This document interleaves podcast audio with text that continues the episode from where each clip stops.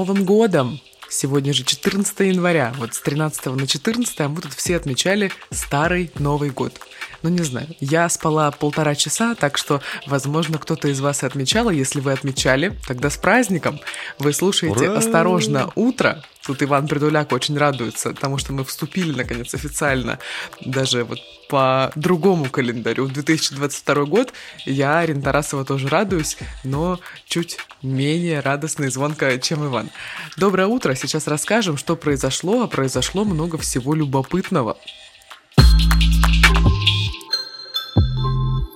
Документальный фильм о Навальном покажут на HBO Max. Снимали все, пока он учился в Германии и занимался расследованием по дворцу Путина. Неделя политических переговоров с Европой и США подошла к концу, и рубль упал. Стало известно, когда российские части ОДКБ вернутся из Казахстана. Ну что ж, вот мы наблюдали, наблюдали, как на протяжении всей недели было три встречи, важных встречи, как Россия вела переговоры с США, с Евросоюзом. Также с представителями ОБСЕ тоже были переговоры. И вот вчера Накануне вечером замглавы МИД России Сергей Рябков заявил, что США фактически сказали «нет» на переговоров по гарантиям безопасности. Сказали «нет» они на то, что предлагала Россия. Ну и в связи с этим рубль и акции упали. Сергей Рябков сказал, что по некоторым моментам США все-таки готовы продолжить обсуждение, но, по словам дипломатов, вторично это по отношению к тому же нерасширению НАТО.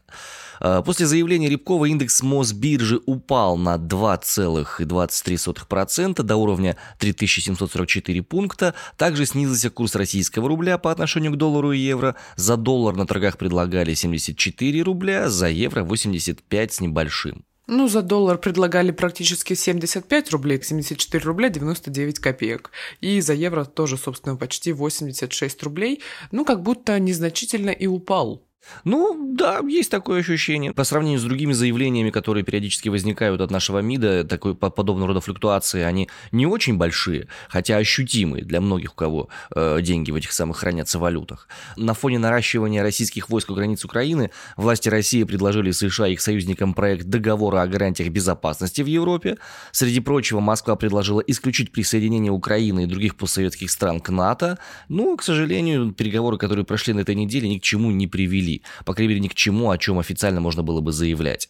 СМИ обеих стран, России и США, заявили о том, что э, есть о чем подумать России, есть о чем подумать США, о чем именно подумать не сказал внятно никто. Ты знаешь, вот с моей стороны, я человек, который не очень глубоко в экономике, так сказать, интернациональный, да, вот, но с моей стороны выглядит, что рубль падает, и в целом как-то его немного шатает просто от какого-нибудь э, северного ветра холодного, не того.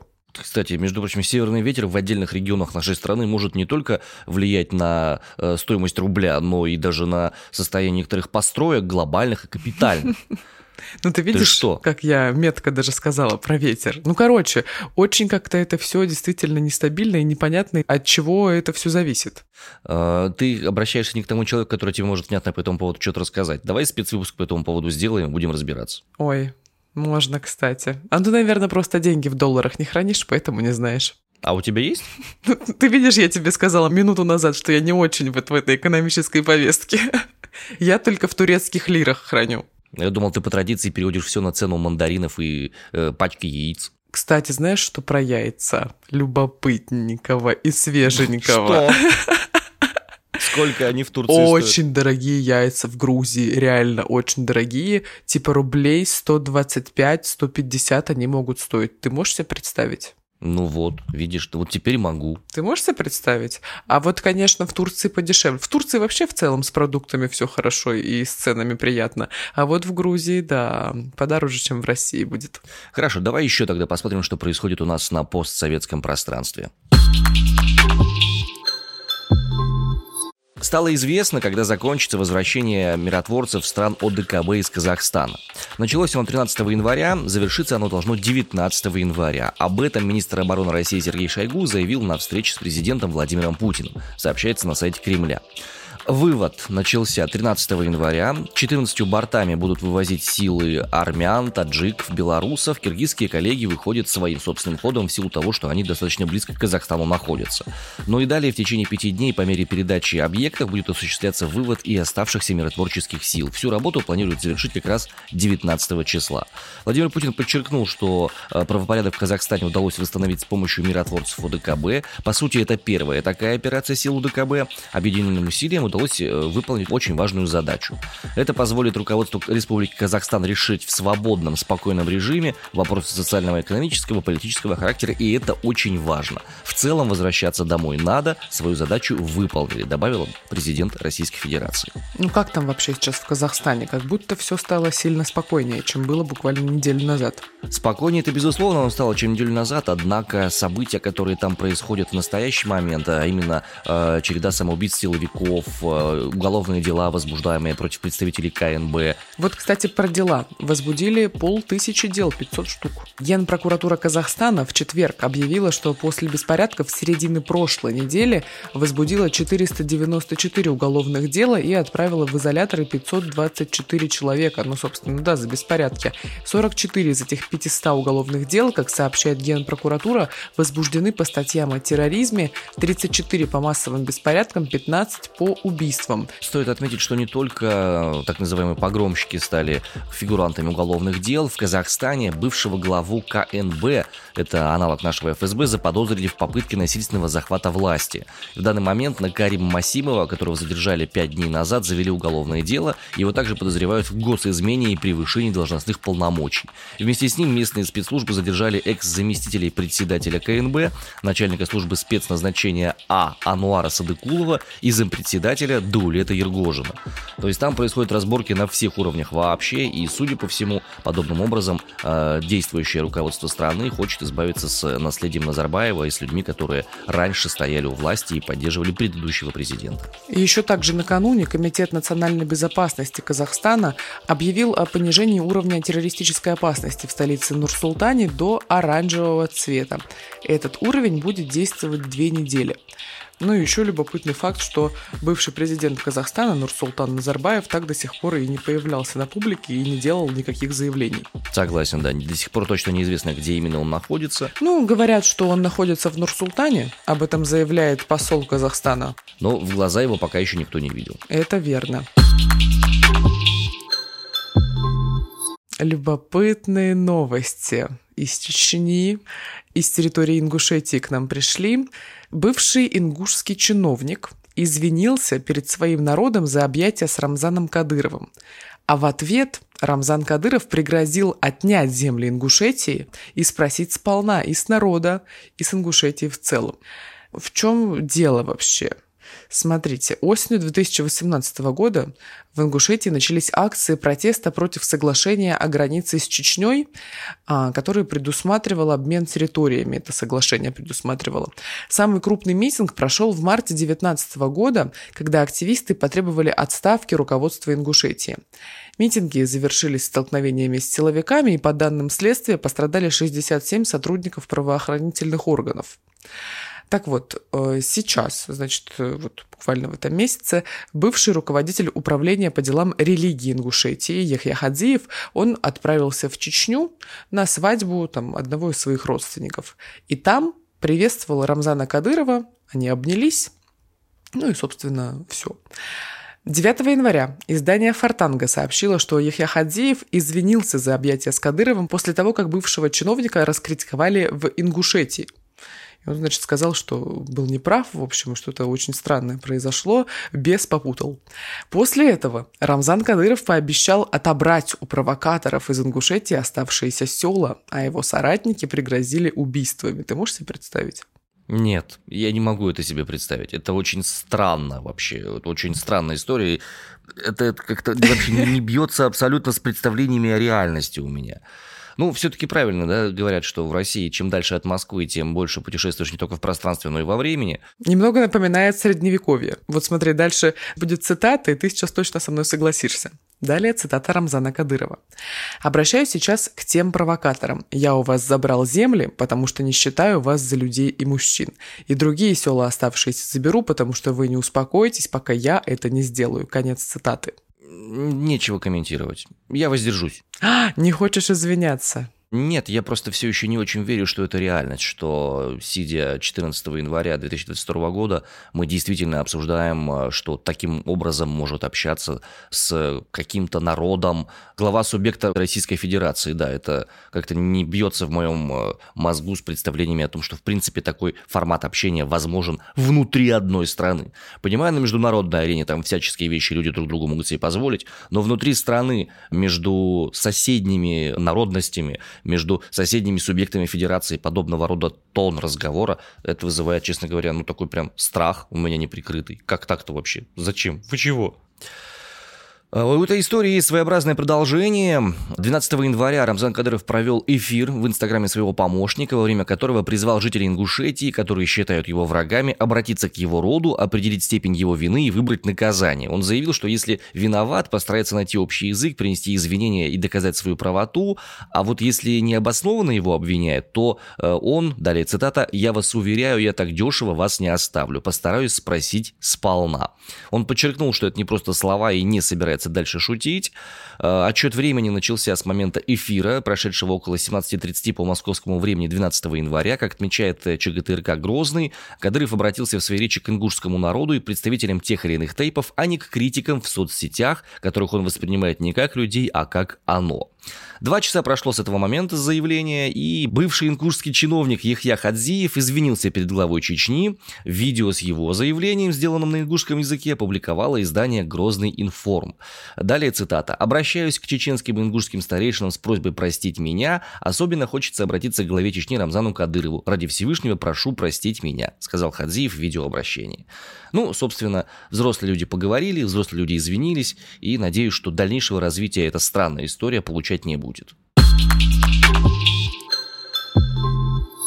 Ну что, а вот сейчас новости, с которых мы начали анонс. Это свеженькое. Ох, какое вкусное. Буквально дымится эта новость. Невероятное. Что-то выходит документальный фильм об Алексее Навальном. Выходит он на HBO Max. CNN занимался производством, HBO тоже занимались. Узнала я об этой новости совершенно случайно, как ни парадоксально. Я, значит, лежала, думаю, надо собирать вещи уже, как бы сумочку паковать, время позднее, спать недолго осталось. Ну и захожу в Инстаграм, чем бы еще заняться, правильно, когда время мало спать осталось и вещи нужно собирать. Вижу пост Юли Навальной пост о том, что выходит фильм о ее муже документальный. И думаю, чего? Непонятно что-то. Какой фильм документальный? А там еще и про HBO Max и так далее. Короче, что-то невероятное. Потом прочитала пост э, самого Алексея Навального тоже в Инстаграме. И действительно, выходит документальный фильм. Большой и громкий, судя по всему, он будет. Когда, пока неизвестно. Алексей Навальный сам пишет, что мировая премьера состоится вот-вот. После нее вы в кино. Надеюсь, на этот фильм сходите. Да, я уже представляю, как я покупаю билетик в кино mm-hmm. на фильм о Навальном. А, значит, что за фильм? Картину снял э, канадский режиссер-документалист Дэниел Роер. В описании фильма говорится следующее. В августе 2020 года самолет, следовавший из Сибири в Москву, совершил аварийную посадку. Один из его пассажиров, лидер российской оппозиции Алексей Навальный, был серьезно болен. Его доставили в местную сибирскую больницу. Речь про Омск идет. И затем эвакуировали в Берлин, где правительство Германии установило, что он был отравлен смертельным нервно-паралитическим веществом «Новичок». Вот что в описании говорится. По жанру, судя по всему, это будет документальный триллер. Снимался он э, при поддержке HBO Max и CNN Films, соответственно, об этом сообщил The Hollywood Reporter. Конкретной даты выхода этого фильма нет, но через э, свои соцсети Алексей Навальный говорит буквально следующее. Теперь есть две новости, плохая и хорошая. Плохая. В тюремной библиотеке ИК-2 нет подписки на HBO Max, где этот фильм покажут. Хорошая, фильм готов, и вы точно посмотрите его раньше меня. Обалдеть. Это вообще что-то невероятное, какая-то огромная новость. Все телеграм-каналы вчера взорвались, когда появились релизы, появились посты у Навальных. Ой, Что-то вообще, какие-то мурашки даже немножко есть. Ну, посмотрим, удастся ли этому фильму хоть каким-то образом еще дальше, глубже раскрыть эту историю, потому что, несмотря на то, что Омск был одним из таких, знаешь, основных городов, в которых происходило развитие этой самой истории, до сих пор в нас в городе нету внятных данных о том, что именно происходило в больнице в момент. А зачем они вам? Ну, ты знаешь, интересно все-таки как бы. Ну, знаешь, интересно, тебе любопытный какой. Еще немного подробностей, когда в Европе, собственно, Навальный лечился и происходила вся эта ситуация год назад, буквально прошлой зимой и осенью, они там занимались э, производством фильма «Дворец Путина», занимались расследованиями с Христо Грозевым вместе, звонили подозреваемым в отравлении Навального и так далее. Все это снимали. Юлия Навальная пишет, ходили за ними с камерами, с огромными микрофонами и так далее, снимали буквально каждый шаг. И дети Навального попали в документальный фильм, ну и, соответственно, сами Навальные тоже. Так что увидим, кажется, всю изнанку. Хотя Алексей Навальный на своем YouTube-канале ведь тоже много всего показывал, и когда выходили расследования, выходили эти звонки замечательные Константину Кудрявцеву, его разговор с ним такой немного фейковый, разоблачающий. Мы тоже видели определенную внутреннюю картинку, изнанку всего этого, но не такую прям глубокую, которую, кажется, сможем увидеть в документальном фильме. Ну, если уж мы заговорили с вами о изобразительном искусстве, о киноискусстве, то вот вам новость, с которой вам придется дальше жить. Детская песня Baby Shark Dance стала первым в истории Ютуба видеоклипом, который просмотрело более 10 миллиардов человек. Круглую отметку видео преодолело 13 января. Это которая Baby тут Да, да, вот мы сейчас которую, да, вот не поставим ее, чтобы нарушения авторских прав не было. Арина поет очень хорошо. Шарк тун тун тун тун тун Именно так. В общей численность населения Земли в настоящий момент э, не превышает 8 миллиардов человек. Таким образом, можно сказать, что в среднем Baby Shark Dance посмотрел хотя бы раз каждый житель нашего голубого шарика. Я не смотрела. Кто за меня посмотрел, признавайтесь. Гугли. Гугли и смотри. Э, клип «Рекордсмен» разместили на ютубе 5 лет назад. Собрал он за это время 32 миллиона лайков. Комментарии под клипом в данный момент на всякий случай не работают. Угу. Какие еще клипы входят у нас в пятерку-то главных э, видеопроизведений ютуба? «Диспозито». О, клипчик 7,7 миллиардов просмотров. Совершенно верно. Э, детская песня «Джонни Джонни Ес Папа» 6 с копейками миллиардов. Эд Ширен «Shape of You» 5,58. Стояла у меня на звонке I'm in love with the shape угу. of you. Ну и uh, Wiz Khalifa и See You Again 5,38 миллиарда просмотров соответственно. Возвращаемся в Россию. Кажется, у нас тут очень разная погода снова. Я сегодня тоже меняю свою локацию улетаю в более теплую солнечную локацию из Грузии. В Грузии вообще ветер дует, листья в дверь скребутся, и плюс 3 сегодня будет максимум. Фу, отвратительно. Практически так же плохо, как в Щеглятьево Московской области. Там сегодня плюс 2 и дождь. Но не так плохо, как в красноярском поселке городского типа Козулька, где сегодня минус 21, зато солнце светит. Кому? Зачем? В минус 21. Как не хочется домой, кстати. Ну ладно, сноуборд в зубы и поехали, нормально все. А вот в Нижнем Пальнике Пермского края вообще отлично. Всего минус 10 и обильный снегопад. Написал Иван Притуляк. Сразу видно, кто откуда пишет э, новости и погоду. Всего, значит, у него минус 10 и обильный снегопад. Ну что это? Что за, что за всего? Целых? Нет, всего. Я встал на сноуборд в этом году, в 2022, и считаю, что минус 10 это всего. Угу. А если еще и Глинтвейн есть, то это вообще, это практически ничто вообще, а не погода. Это прямо, ну так, потусить с детьми на улице. Как бы то ни было, господа, на этом у нас завершается наш выпуск э, сегодняшней подкаста «Осторожно, утро». А завершается еще первая рабочая неделя 22 года. Принесла она много разного, много интересного, много необычного. Есть ощущение, что э, глобальные последствия переговоров между Россией и США, Россией и НАТО, э, Россией АБСЕ и ситуация в Казахстане еще будут неоднократно всплывать в наших новостных выпусках. Ну и в целом, как динамично в плане новостей начался 22 год. Мы вас поздравляем всех с наступившим старым Новым годом. А, желаем вам, чтобы Новый год и Старый год все-таки каким-то образом подружились в нашем с вами сознании и принесли по возможности как можно больше хороших новостей. Ну, а обо всем остальном уже расскажем здесь мы вам. Меня зовут Иван Притуляк, я родом из Омска. Меня зовут Арина Тарасова, я родом из Красноярска, но пока что я на перекладных где-то на югах. Подписывайтесь на наш подкаст, если вы еще этого не сделали. Мы существуем на всех аудиоплощадках, сколько-нибудь известных в пределах Российской Федерации и за ее пределами. Ставьте нам звезды, ставьте свои комментарии и в обязательном порядке подписывайтесь на Инстаграм. Там куча крутого контента, очень много а, полезных анонсов, очень много внутриков и всякие дополнительные штуки, включая какой музыкой мы вдохновляемся, как делается саунд-дизайн и прочие вещи, которые вы бы хотели узнать о работе студии подкастов «Осторожно, подкасты». У нас с Иваном тоже неплохие инстаграмы, кстати. Я там Казбек показываю. Ну, кстати, да. А у Ивана разборы эмоций. Что такое страх и зачем да. нам его чувствовать? Совершенно верно, да. Ну, немножечко терапии там занимаемся. Все, всем пока. Любим, целуем, адью. До понедельника.